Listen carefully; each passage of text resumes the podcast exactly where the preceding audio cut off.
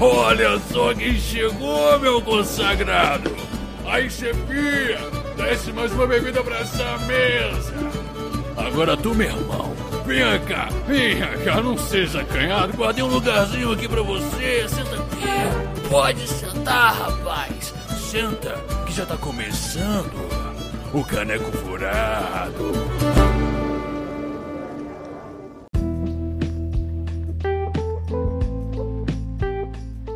Então Show de bola. puxa aí. Tem certeza que eu preciso puxar? Dudu? Tu não quer puxar? Você quer que eu, Eu puxe? queria, eu quero puxar, mas é fazer aquela coisa. Tem um maior tempão que a gente não grava, então era uma oportunidade pra gente. Pronto, comecei. Fala galera! Como é que vocês estão? Agora que o Dudu tá aqui, eu lembrei como grava, e daí não vai fazer uma coisa muito bagunçada, tipo o último podcast que vocês ouviram. E nesse caso, Dudu, você está comigo hoje? Tô, tô aqui sim. Fala galera, aqui é o Dudu, o ogro mais sutil do caneco. E sejam bem-vindos a mais um podcast que agora tem pauta.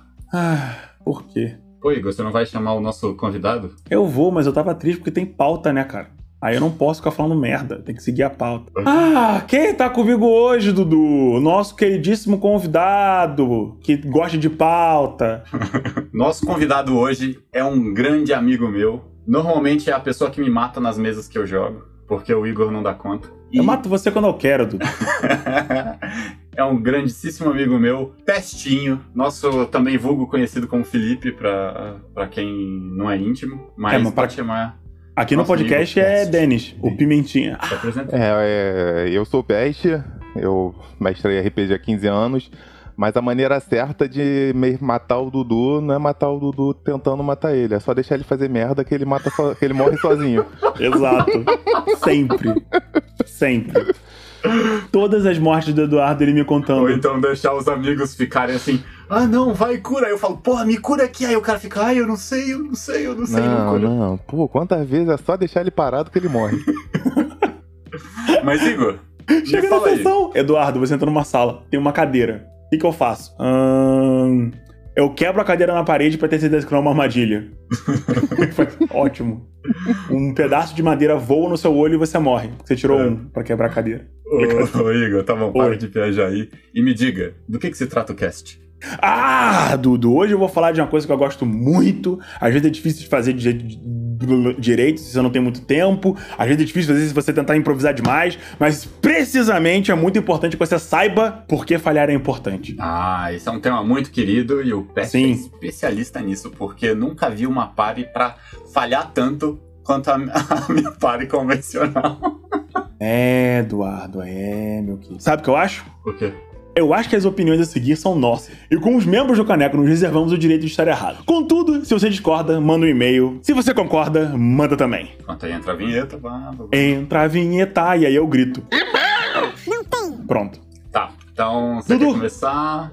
Não, não, não. Começa puxando. Dudu, esta é a parte que eu leio a pauta, como se eu estivesse falando de forma completamente improvisada. Eduardo, mas me diga, como funciona a falha e o sucesso nos sistemas e como usamos? Será mesmo que, que falhar é tão importante? Nossa, como você está natural. Nem parece que você está lendo a pauta, Igor. É, precisamente, Eduardo. Eu memorizei a pauta, não estou com ela aberta. Mas então, galera, é o seguinte: a gente vai analisar sobre como é que funciona sucesso e falha. Geralmente, a gente vai pegar pelo sistema mais popular para poder analisar como é que funciona nele, e que é normalmente na maioria, e a gente vai partir para outros exemplos. Cara, primeiro, a gente vai pegar o D&D. Como é que é no D&D? No D&D é um sistema é binário, né? Tipo, ou você consegue ou você não consegue. Exato. Não tem ali um meio termo de você consegue mais ou menos. Tipo, Uhum. às vezes você pode conseguir melhor do que você esperava, né? Quando você tem um sucesso crítico, mas na verdade nem tem mais Ou isso. né? falhar de forma assustadoramente, né? Não, depende, Dudu. Tem, tem isso em ataque, não tem Não, mais em não teste. tem mais em teste de skill, né? Em É, ataque é. ainda continua sucesso crítico. Ah, mas você também pode falhar de forma assustadora. né? Pode. pode. falhar de uma forma tão incrível que o mestre fala parabéns. Mas o que você não tem é aquele sucesso mais ou menos que você fica assim, olha, você conseguiu, mas você se fudeu. Isso Você não conseguiu, existe. mas quebrou o mindinho. Por que, que isso é um problema? Eu acho que isso tira parte do, do storytelling, porque são as falhas que vão construir o caráter. São elas que vão dar emoção pra história, são elas que vão fazer os momentos mais legais do- das histórias dos personagens. É, sucesso absoluto nem sempre é bom, né? Pra você criar uma trama eletrizante, Dudu. Sim, por exemplo, eu lembro de uma mesa que a gente tava jogando, que é uma das minhas mesas preferidas e que eu guardo no meu coração. De Band of Blades. Tan, tan, tan. E aí, numa na primeira, eu acho que é a segunda missão que a gente tava fazendo, ou era a primeira missão, eu acho. A gente tava lá e eu fui tentar, tive a ideia brilhante de tacar fogo no inimigo, né? Só que eu falhei. Eu consegui, porém falhei. Então eu consegui tacar fogo no inimigo, só que eu taquei fogo no meu amiguinho também, no colega. Acontece. E Você aí teve foi um sucesso situação- parcial, Dudu. Aí isso Ai, ai. criou um storytelling muito legal, porque foi algo que aconteceu nas primeiras mesas. Os personagens ainda, eles já se conheciam e tal, mas não, não tinham uma história definida, mas isso criou uma tensão entre eles, porque o personagem que pegou fogo não gostou de pegar fogo, né? E achou que podia ter sido de propósito ou algo assim, e criou uma rivalidade, uma antipatia entre esses dois personagens, e isso ajudou a construir a história mais pra frente.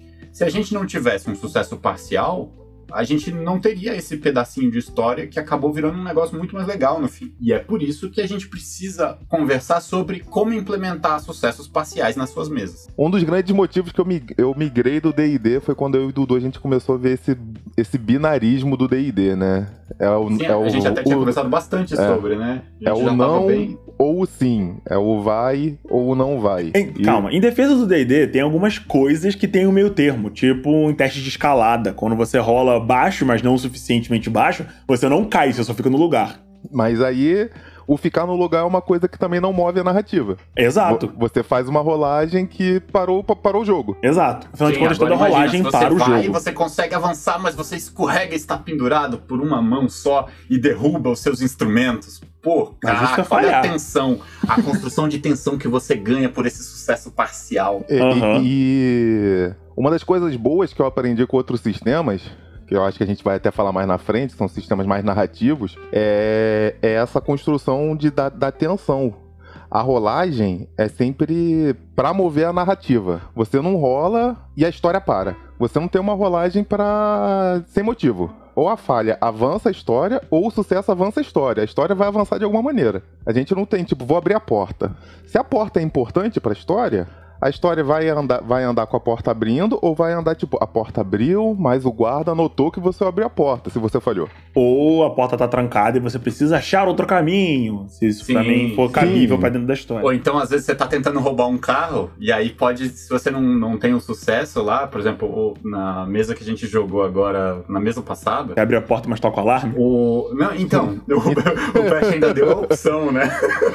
Isso, isso aconteceu na nossa mesa de quinta-feira agora. O um dos personagens estava fugindo da polícia, ele viu um dos carros da polícia, ele deu a volta na polícia, viu um dos carros da polícia parado, ele pensou, cara, vou entrar no carro da polícia e vou meter o pé. Ele teve um sucesso que a gente chama de sucesso parcial, ele conseguiu passar pela polícia, só que eu falei, olha, você tem uma escolha. Ou você, ou você, quando entra no carro e liga ele, a polícia te vê e começa uma perseguição, ou quando você chega no carro, você vai ter que fazer uma ligação direta. Ele falou, poxa, eu escolho tentar fazer uma ligação direta. É, e, quando ele, gente tava tentando fugir da polícia, né? Então ele E- pensou assim, vou tentar salvar todo mundo. né? e quando ele foi fazer uma ligação direta, aí veio a grande falha. Aí eu, aí ele, aí ele, aí eu falei, pô, cara, você foi fazer a ligação direta, você deu uma confusão nos fios, acionou a sirene, todos os policiais viraram na sua direção e jogou a história pra totalmente outra direção. Pois é, Olha e eu que acho que isso é maravilha. legal, porque dá uma sensação de agência pra gente quando tá jogando. Porque, além do fato do sucesso parcial, te- você consegue aquilo e você tem a opção de continuar, ou então ele podia ter voltado, né? Ele poderia ter desistido, poderia ter tentado fazer outra coisa, mas isso dá uma uma liberdade e deixa a gente com mais poder de decisão sobre a narrativa. E eu acho isso muito legal, porque uma das coisas que é muito maneira é porque a gente vai construindo a narrativa e a história junto com o mestre. Isso eu acho sensacional. Cara, eu acho isso muito maneiro e, e, sinceramente, eu aprendi mais sobre isso recentemente, quando eu comecei a gravar pro podcast, né? Porque Uhum. A necessidade de você desenvolver tensão pra história meio que me ensinou muitas coisas que eu não fazia nos jogos caseiros, porque é um jogo que eu gosto de relaxar mais, ser mais engraçado, ficar fazendo piada quando eu tô narrando pro, meus É, amigos mas o aqui em drama casa. exige, né? né? mas o drama exige. Então, muitas vezes, em- até mesmo no SDL, você pode notar que sempre tem uma merda, mesmo nos sucessos. Nos pontos principais da história, os jogadores vencem, mas nem tanto. Sim, e. E vencer, mesmo com uma merda, é sempre mais motivante até pro jogador. Sim, sim. Sim. É, é como quando as coisas se, se tornam pessoais, é um negócio assim muito. Ah, sabe? Tipo quando eu faço o Dudu matar os próprios personagens, mas isso não é exemplo bom de ganhar mas perder, mas isso eu só, eu só quero comentar É, isso. Mas é porque o Dudu já tá tão acostumado a morrer que não tem mais graça. Ah, não, você não tá entendendo. eu dei um passo além disso. Eu não deixei o Dudu se matar. Eu fiz o Dudu fazer um personagem, jogar com ele, e aí ele descobre que no final, que o, o personagem que ele criou, daquele jeito, pô, gostou, safado, vai matar o personagem dele de verdade que ele criou depois. Nossa, é. Dudu, eu acho que eu vou roubar essa ideia pra lutar contra você. Não, e aí. não, e não satisfeito, aí ele pegou e colocou um NPC com relação com o meu personagem e depois me fez jogar com esse NPC. Gostei. Que queria gostei. matar meu personagem. Deixa eu anotar no caderno aqui. Ah, é sempre bom você fazer isso, mas tem que fazer isso com cuidado e com carinho e com gente igual o Dudu. Mas é por isso, gente, que a E gente a tá galera falando que curte o drama. falhar é importante. Exato. Porque, Emoção. ou melhor falando, as complicações no sucesso é que São são, importantes. o importante, que é o que faz legal. Que a falha, ela vai construir o personagem, vai te dar arcos narrativos, igual a gente tava falando aqui, vai te dar um sucesso pela metade, ele pode ser a diferença entre ter uma sessão que foi ok e uma sessão que foi foda, que você vai lembrar durante anos e anos. Afinal de contas, quando você ganha sempre, você não tá ganhando, né? É só terça-feira. É, e eu Sim. acho que o mais importante da falha, assim, pro, pra que, quem tá mestrando, é sempre lembrar que a falha não é motivo pra paralisar a história. Se há um momento que o. Tipo, aquela falha vai parar a, a trama, é uma coisa que talvez os jogadores têm que saber. Na minha opinião, é um teste de percepção que se os jogadores não descobrirem aquilo, a história vai travar. Talvez seja uma coisa que nem precise de um teste. Porque se é uma Sim. falha que vai travar a história, não tem motivo ter aquela falha existir. Não, não, Pois é, não, não. aqui no Beijo. Caneco a gente inclusive defende muito a regra das três soluções. Beijo, Que é lá Alexandre. Alexandre, nossa, Adoro, cara, é, apre- aprendi com ele também. que é incrível, Nossa que é justamente isso. Você não vai criar um gatekeeper, você não vai criar uma barreira pra história ir pra frente. Você Você não- precisa ter sempre um plano B pra história caminhar, mesmo se eles falhem no dado, mesmo se eles se- joguem burros e coisa assim, porque nem sempre a gente tá com o cérebro 100%, né? Deixando É, não, claro pra e- quem não entendeu. E o que é óbvio pro mestre não é óbvio pros jogadores, né? Exato. Nada, absolutamente nada que exija uma jogada. É tem uma jogada, por exemplo, se eles não acharem tal coisa, a história não avança e, e toda a, a- o rolê desaparece. Nada desse tipo precisa depender de um dado. Em hipótese nenhuma. Porque vai haver aquela chance incrível de todos os sete jogadores tirarem no valores muito baixos e você não conseguir avançar pra história. e Sim, aí mas você se agora, perder Igor, completamente. Para de falar disso, porque isso é o assunto do próximo cast. E não deixa. Que Vamos loucura, voltar pra pauta. Pauta. Então, É por isso que tem como pauta, que Pet. eu vou usar essas complicações, hein? Tipo, tô lá, tô tentando fazer alguma coisa. Vamos ver, eu tô tentando arrombar uma porta lá, porque eu sou um ladino safado tentando abrir a porta do rei. Eu tenho um repente, Eu exemplo. falhei, o que que, eu posso, o que que pode acontecer comigo? Eu posso, sei lá. A primeira coisa você pode escorregar, dar de cara num pote e o pote quebrar e chamar os guardas. sim, sim. É, outra coisa que pode Porque acontecer. essa, essa é a falha do acaso. É. Um guarda Pode. tá lá dentro, transando com a namorada. Porra, é um pouco mais dramático, né? Pode eu, simplesmente o cara conseguir abrir, mas as ferramentas dele quebram e ele não vai conseguir abrir o, o cofre que tá dentro, ou vai ter que usar Sim. outra forma. Pode ser. Se a porta for o único caminho muito importante pra narrativa, ele pode conseguir a porta, abrir a porta, mas com barulho o rei acorda, o rei que tá lá dentro. E aí, dá, dá um dinamismo na cena. Outra, outra que seria muito boa, se fosse, sei lá, tipo uma antessala, é as ferramentas quebrarem a porta e ela não trancar. E daí o, o ladrão ser obrigado a deixar ela entreaberta Aberta. ou. E É. aí pode ser descoberta, né? Pô, Exatamente, deixar aquele nervosão dele, caralho, eu posso sair daqui e ter cinco guardas na porta. Perguntando por que, que a porta do rei tá entreaberta. E, ou então, se por exemplo é alguma coisa que vai ter um combate em seguida, você pode colocar que ele derruba alguma coisa, ou então derruba a arma, ou então acontece alguma coisa que ele fica com alguma desvantagem. É, né? contribui pra tensão do próximo momento, da próxima situação, né? Uhum. É, isso é uma boa. E eu acho é que muito o boa. maior exemplo desse tipo de, de, de jogo é uma das engines que tem, das engines sem ser das mais populares, das engines indie, é a mais pop, que é a Powered by the Apocalypse, que é PBTA pros íntimos, né?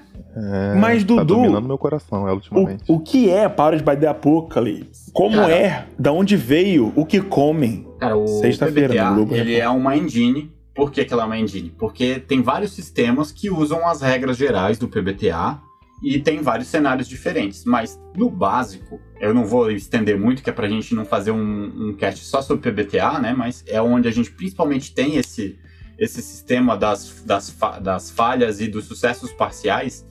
Ele é o quê? Ele é um sistema com um D6. Geralmente ele vai ser 2D6 mais um atributo. E ele vai ter movimentos e vai ter as classes que têm os certos movimentos. Então você vai ter movimentos comuns para todo mundo, por exemplo, se é uma aventura de Dungeon Crawl, você vai ter a aventura de explorar o ataque, você vai ter alguns testes e coisas assim. Se é um de, de Apocalipse, igual a gente jogou Apocalipse World, você vai ter é, movimentos gerais que são voltados para aquele sistema, né? Por exemplo, você vai ter um movimento de pegar as coisas pela força, tentar conseguir as coisas de um jeito maneiro, ou então se você tá jogando um que eu gostei muito, que era o, o Rhapsody of Blood, que tinha é, movimentos específicos do sistema, que é explorar o labirinto do Drácula e coisas assim. Então, você vai ter esses movimentos que são comuns para todo mundo, e você vai ter os movimentos que são os poderes das classes, né? Você vai ter as habilidades que são únicas de cada pessoa, cada classe, né? E aí elas vão juntas, elas vão formar um playbook. Então, você vai seguindo com isso e você vai ter um sistema que é mais ou menos assim. Você vai ter o sucesso, que são o sucesso total, quando é de 10 para cima, porque geralmente são 2d6, né? Um sucesso parcial, que é o 7, 8 e 9, que é um sucesso onde você consegue, mas você tem uma complicação. E você vai ter a falha ou a- o erro, né? Que é o de 6 para baixo. Isso deixa muito mais ágil, muito mais dinâmico. Muito, muito, muito dinâmico. Eu recomendo, inclusive, se você tá enjoado de jogar aquele sistema tático direto e se estão precisando dar uma oxigenada na, na cabeça de vocês, joga um PBTA que você não vai se arrepender. No começo é meio estranho, né? Mas depois que come- você pega. hum, Nosso começo de PBTA foi bem estranho. A gente foi e voltou, foi e voltou do PBTA até ele começar a fazer sentido. Fechou, né? fiquei. A gente, inclusive, cara, quando a gente jogou a primeira vez, depois a gente foi jogar o que? Era Pathfinder, não foi? Pathfinder, é. A gente foi, deu 360, né? Que a gente foi jogar 3,5, né? e depois acabou voltando. Eu acho uma coisa muito interessante do PBTA, pra quem é mestre, eu aconselho super os mestres a jogarem o, o Apocalypse World, que é o, que é o primeirão, né? Porque ele te dá outra visão de mestrar, se não jogar, pelo menos ler o livro de- do início ao fim. Hum, E ele te dá outra visão de como é ser mestre, outra visão de como lidar com seus NPCs.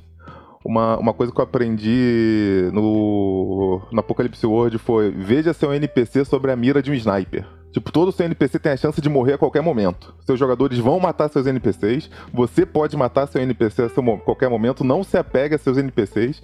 E isso foi a melhor coisa que eu aprendi, porque é, É, o que mais acontece.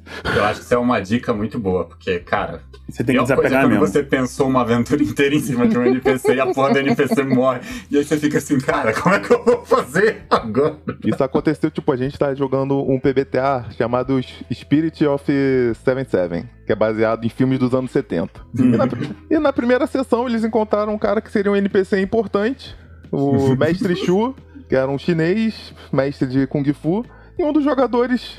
No final da sessão declara eu puxo o meu shot e dou um tiro na cabeça dele. E foi o que não, não, aconteceu. mas em defesa dele, em defesa dele, ele teve motivo. Em defesa dele, ele teve Motivo ou não, sim, mas foi o que aconteceu. ah, eu acho que se a gente estivesse jogando presencial, teria sido aquela cena que o mestre pega, você vê que ele tá sorridente, aí de repente ele muda a expressão e fica, tá, e agora?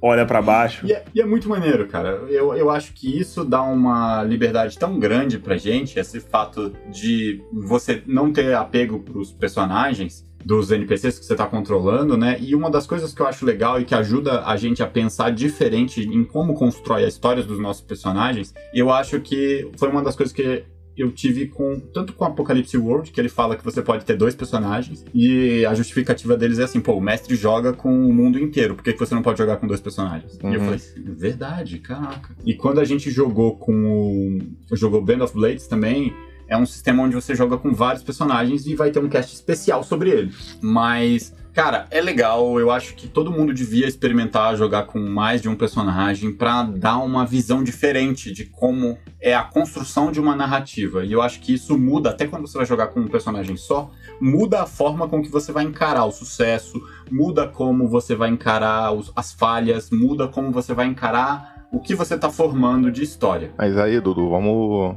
falar sobre o. voltar à pauta, né? Que a gente começou a falar sobre PBTA e parou de falar sobre falha. É verdade. E é pra isso que tem pauta. Não tô sozinho. É que eu me empolguei, sabe? PBTA ele traz coisas boas, sabe? Eu te traz entendo, coisas Dudu. legais. Mas então, exemplos. Vamos agora dar uns exemplos práticos, porque a gente deu um exemplo simples aqui do cara que tava tentando abrir a porta do rei. Vamos dar alguns outros exemplos de sucessos parciais que a gente pode usar pra construir um drama, beleza? Vamos. Igor, me fala aí que você tá tão quietinho hoje, a pauta te deixou intimidado. Queria Não, que você é- me é falasse porque- aí, como você usaria um, um exemplo de um sucesso parcial pra construir drama? Um sucesso parcial pra construir drama? Depende, vamos lá. Se for uma coisa psicológica, por exemplo, uma conversa, alguma coisa assim, é, você pode, por exemplo, diminuir um teste de persuasão e usar, fazer com que o o, NPC dê um contra-argumento, mas a, a conversa continua, ele não nega os jogadores Uhum. te dá a oportunidade de continuar uma interação. Se for uma coisa física, aí depende da situação. Pode ser a questão da porta e a porta fazer barulho, você pode estar escalando e perder seus equipamentos, mas principalmente eu, eu acho eu utiliza- utilizaria mais isso em situações complexas, sabe? Tipo, sei lá, você tá em um ponto de uma sala e precisa chegar em outro ponto e tem um monte de perigos no caminho, sabe? E aí, em vez de fazer 17 testes, fazer 15 rolagens diferentes pra fazer um monte de coisa, você pode fazer um único teste. E aí, de acordo com o resultado, você vai ver o quanto o seu coleguinha ou o, o seu jogador foi bem sucedido. Uhum. E baseado nisso, ele cai em algumas armadilhas, ou se, se, se enrola no meio do caminho, ou não consegue andar todo o caminho, esse tipo de coisa. Eu acho que esse tipo de narrativa, ele na realidade, ele vem, ele te cobra como narrador um pouco mais do que você tem o- a forma binária de narrar, né? Ah, você conseguiu passar pela primeira armadilha. Role de novo. Você Sim. conseguiu passar pela segunda. Ah, não, você falhou na terceira armadilha. Você toma 2 de 10 de dano. Você passa pela quarta armadilha. É, não sei o quê. Exige mais preparação, exige pra você pensar o que tem na- na- no ambiente, os objetivos do- dos NPCs, por exemplo. Porque não adianta, não dá pra você. Se você basear as coisas na rolagem, não dá pra você desenvolver argumento. Então, por exemplo, o cara falha um pouco, como é que isso funciona? Ah, rola Sim. de novo. Agora, olha só. Vê que legal. Por exemplo, eu gosto muito de usar sucessos parciais em cenas de perseguição. Porque, tipo, geralmente em cenas de perseguição, ou então cenas que vão ter, conter coisas dinâmicas, eu costumo pedir assim: ah, rola pra mim aí tal coisa três vezes. E aí, dependendo do que tá rolando ali, né? Se é uma perseguição, eles estão rolando, sei lá, athletics pra correr, ou então eles estão fazendo qualquer outra coisa, tipo uma perseguição em cima de cavalos. Teve uma vez que eu tava ministrando o Sétimo Mar, e a gente tava tendo uma perseguição atrás de uma princesa em cima de um cavalo num precipício com a, car- a carroça pegando fogo. É, sétimo mar, né? Então já Dramático. como é que é, né? Ou tipo, terça-feira. Se não for assim, não tem graça no É, sétimo mar. é. E aí, beleza, eles estão lá tal, aí eu pedi pra eles rolarem três vezes. E aí eles rolaram. Não conseguiram todos os sucessos que seria pra conseguir chegar na princesa, mas, por exemplo, eles conseguiram chegar perto e agarrar na rédea do cavalo e estão sendo arrastados. E aí isso vai, se eles não se mexerem ou não passarem por um teste de acrobacia ou alguma coisa do tipo, eles vão levar dano. Ou então isso pode botar eles numa posição onde a carruagem agora tá indo em direção ao, ao desfiladeiro. E eu geralmente gosto de usar para botar em situações mais complicadas ainda. E principalmente em Sétimo Mar, onde os personagens são muito fortes, a gente precisa colocar eles em situações cada vez mais desafiadoras, onde tem mais coisas em jogo, porque senão vai ser tudo um passeio no parque. Uhum.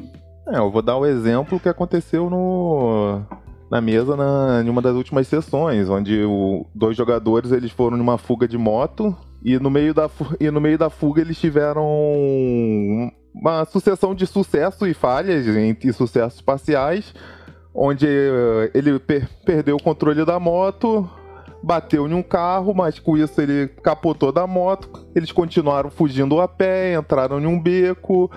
Um correu para um lado, correu para o outro, e isso gerou um movimento na história que ao mesmo tempo tornou uma história dinâmica. A pessoa, os jogadores ficaram, será que eu vou realmente conseguir fugir? Nossa, perdi minha moto.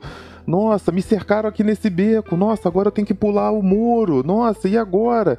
Em vez de ficar aquela coisa, nossa, só só fugia. Só peguei a moto e fui embora. Nossa, só falhei e caí aqui e fui preso. Sim. E eu acho que isso dá a sensação de que você realmente tá agindo naquela história, né? Uhum, você exato. tá fazendo parte daquela construção. Eu acho isso muito legal e dá para você aplicar isso pro D&D, por exemplo. Você pode colocar lá se você tem um teste que não é um teste, é, aliás, que é um teste de dificuldade alta, você pode muito bem, se é um teste, sei lá, 17, você pode colocar que um 10 é um sucesso parcial, ele consegue, mas sei lá, acontece alguma coisa. Se é um teste de por exemplo, vamos supor que seja um teste de eloquência, um bardo tá lá fazendo um debate com a galera, e aí de repente ele falha no teste de persuasão, você pode colocar lá que era um teste de dificuldade 15 e o bardo falhou porque ele rolou mal. Você pode colocar que ele gaguejou, mas ele conseguiu ainda continuar, e aí ele pode ter uma chance de, tipo, sei lá, dar uma de Eminem e virar o jogo. Ah, mas, aí uma... ele vai ter uma desvantagem ou algo do tipo. Cara, mas uma coisa que fazia isso de uma maneira bem legal em D&D é quem jogou a quarta edição, sem briga de edições aqui. Tan, tan. é, tinha o, o que ele chamava, eu acho que. Eu joguei em inglês, né? Mas eu acho que em português seria o desafio de perícia. Uhum. Que você tinha, tipo. Se eu não me engano, era. Você tem que ter três sucessos antes de três falhas. Ou quatro sucessos antes de três falhas, dependendo da dificuldade da cena. E isso pode ser transportado para D&D dependendo de uma cena do tipo uma perseguição, ou você tá tentando fechar o portal antes dos demônios saírem.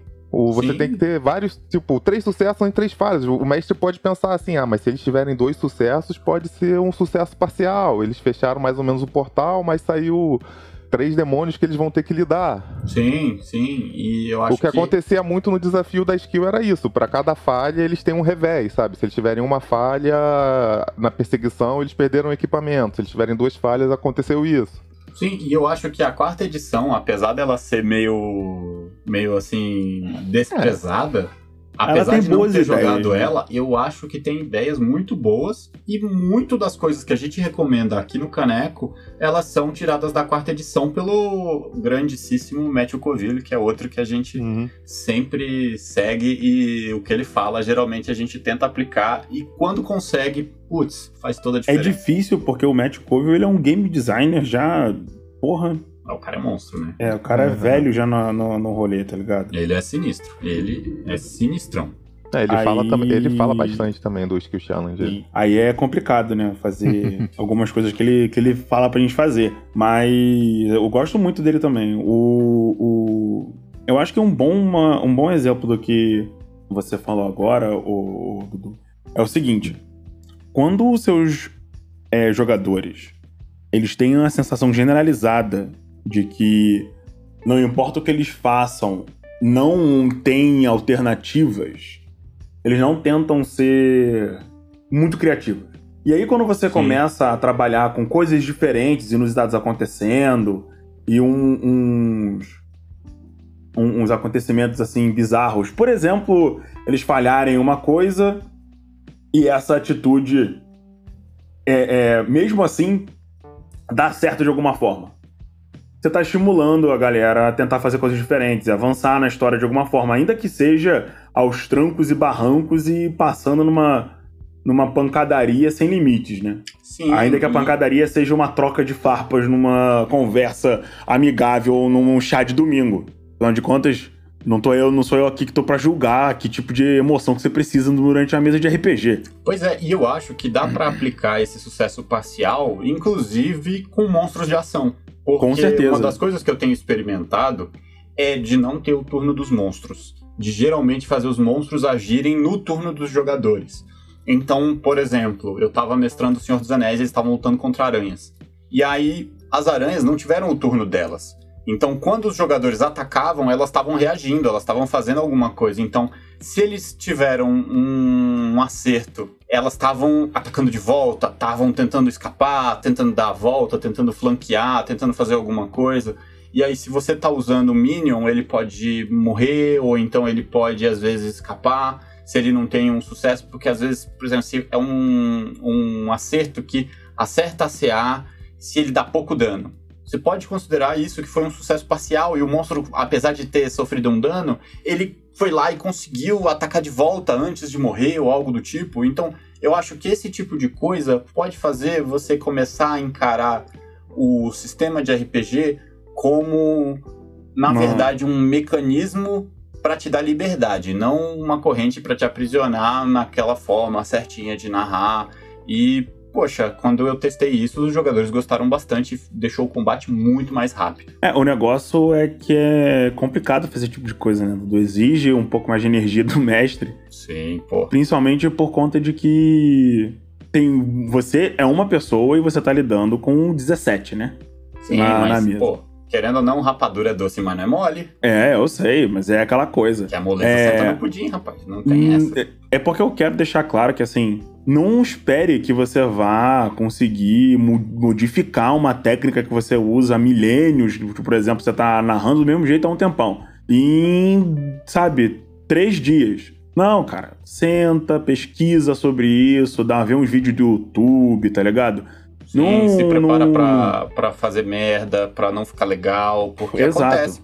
Acontece. Hoje mesmo, por conta de que eu tava narrando um programa, um- uma mesa que é uma. não é só uma mesa, é um show, eu tive que encurtar algumas cenas que eu tinha pensado originalmente para ser sessões inteiras e eu tive que controlar a, a partida sem dar muita opção pros jogadores, porque senão a gente ia ter um material muito gigante. E agora, e isso é chato, tipo, eu não tô satisfeito com isso, mas paciência, sabe? Às vezes dá merda, você não vai conseguir fazer tudo perfeitamente, sabe? Uhum. E Peste, como é que foi a sua experiência quando você começou a narrar o, o- nesse estilo, né? No PBTA e etc. Cara, a minha experiência foi complicada. Meu primeiro sistema de PBTA foi o City of Mist, né? Desconheço. City of Mist é um sistema que os jogadores eles são É tipo Fables, né? Eles É são- tipo Fables, é cada jogador ele É uma incorpora fábula. uma, uma fábula. E eu não entendi nada. Eu não sabia o que estava acontecendo no jogo. Eu tentei mestrar, minha cabeça explodiu. O PBTA pro mestre, primeiro ele é muito diferente, porque o mestre ele é como um jogador. Ele tem os seus movimentos. Ele não pode agir como ele quer. Eu não posso chegar e falar, Dudu, caiu um meteoro na tua cabeça, por mais que eu queira. Já não gostei. ele tem uma lista de movimentos e momentos que ele pode fazer um movimento. Tipo, o mestre pode agir quando o jogador tirar seis ou menos no dado. O mestre pode agir quando o jogador olhar pra cara do mestre e, e com, a, com a cara do tipo, e aí, mestre? O que, que aconteceu agora, sabe? E isso pra mim, da primeira vez, foi, porra, eu não quero jogar assim. Que porra é essa? Não- É um elemento confuso. de.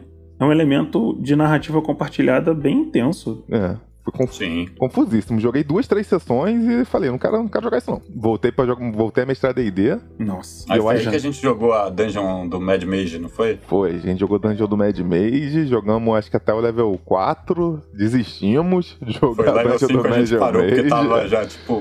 Nossa, cansamos do Dungeon Crawl e, foi, e a gente foi jogar e a gente conheceu o Band of Blade. Nossa, ó. Coraçãozinho, vocês não estão vendo, mas eu tô fazendo coraçãozinho com a mão aqui, porque O Band Dudu of fala Blades desse sistema há muito bom. tanto tempo. Band of Blades é um jogo. Band of Blade é um meio termo entre o narrativo e o jogo simulador, né? O simulativo. Ou E- seja, é um meio termo entre o bom e GURPS. É. Entendi. Também. Oh, o GURPS é legal, pô. GURPS É, é, maneiro pra caramba.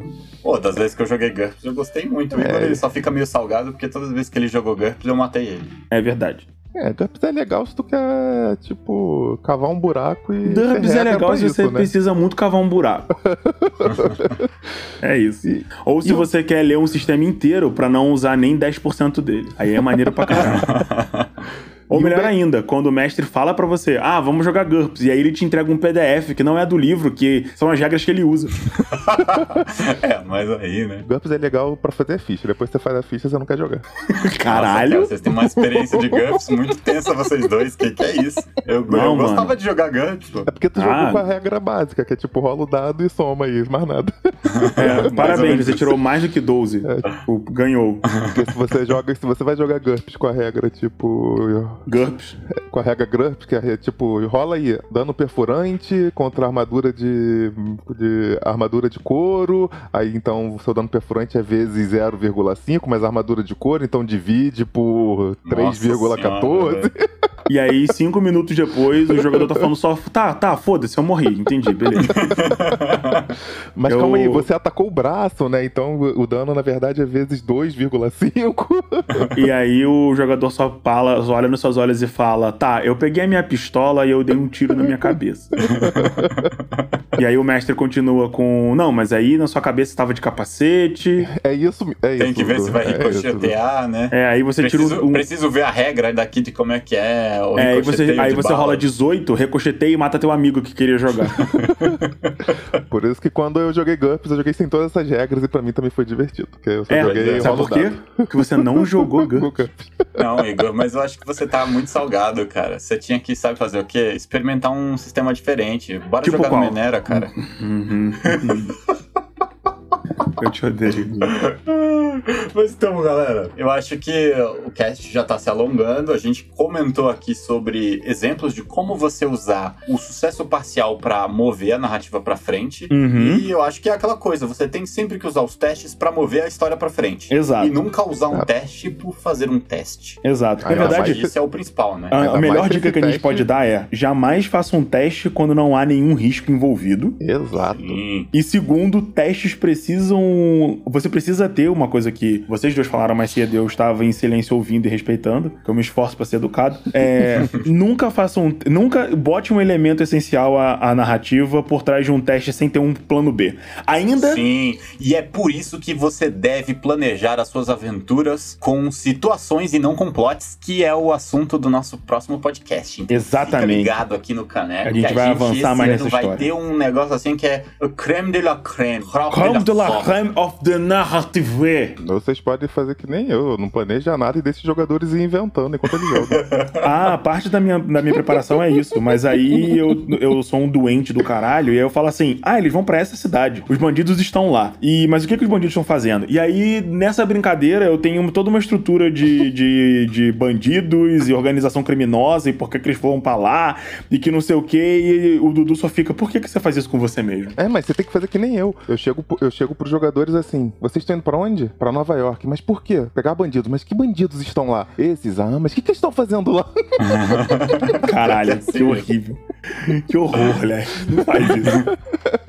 Por exemplo, eu tenho. o- o- Talvez esse cast saia antes da, da, da sessão rolar. Eu vou narrar agora uma, uma sessão. Agora não, né? Pelo amor de Deus, são 9h40 da noite, eu já tô narrando há 6 horas. é. Que Não, o eles Igor tem uma mesa decidiram. aí, cara, que teve gente que se casou, formou na faculdade e a mesa ainda não tinha terminado. Se fuder, cara. É, vai. Vai. Eles vão atrás de seis bandidos, porque eles falaram por uma taberneira que eles iam ajudar a três cidades atrás, tá ligado? Tipo, e aí eles descobriram aonde os bandidos foram, e aí agora eles vão lá pros bandidos. É DD, é, mas eu não narro DD da forma que você pensa. Eu criei uma quantidade de, de house rule do caralho pra fuder. Tu precisa ter noção, eu nem rolo dano dos monstros. Eu fixei danos pros monstros, pra uma porrada de monstros diferente, e eu só fico, você toma tanto de dano, ele não sei o que, faz isso, caralho, foda-se. É a loucura. Quanto é mais por rápido, isso que melhor. a gente enfatiza monstros de ação do Medicoville. Assista, o link vai estar aqui embaixo. Exato. E aí você, eu não preparei. Os ladrões estão em tal lugar. Os ladrões vão fazer isso. Não, eu só falei. Ah, os ladrões têm esse objetivo e tem esse negócio. E daí eu criei os bagulhos em volta, porque veja.